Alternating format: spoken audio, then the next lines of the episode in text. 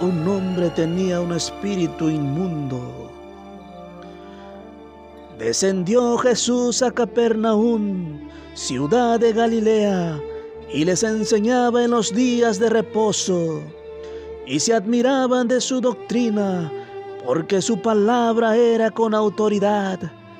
Estaba en la sinagoga un hombre que tenía un espíritu de demonio inmundo, el cual exclamó a gran voz, diciendo, déjanos, ¿qué tienes con nosotros, Jesús Nazareno?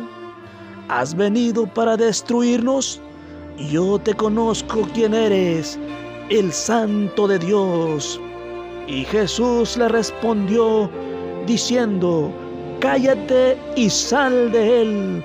Entonces el demonio, derribándole en medio de ellos, salió de él y no le hizo daño alguno.